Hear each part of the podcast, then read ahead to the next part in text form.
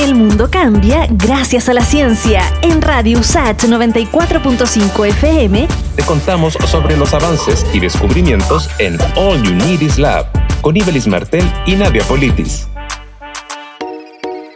está dentro de los 15 países del mundo con mayor consumo de té. La académica de la USACH, Carla Toledo, explica de qué forma su investigación analiza componentes potencialmente cancerígenos en este tipo de infusión. Los hidrocarburos aromáticos policíclicos, pHs, son un grupo de más de 100 compuestos químicos que principalmente se forman por una combustión incompleta de la materia orgánica hay un grupo reducido, que es el que nosotros estudiamos, y que se le denominan de tipo carcinogénico, que pueden generar algún efecto a la salud humana. Se estudian tipos de té y hierbas a la venta en Santiago y de qué forma su elaboración en el exterior podría incidir en su composición química. El proceso de secado, es decir, que se da en estos campos en China y en India, ¿cierto? A gran escala, está muy cerca de las carreteras y esto podría ser contaminación claro, del, tipo antropogénico, es decir, estos pHs viajan a través del aire y pueden terminar, ¿cierto?, en estas hojas que están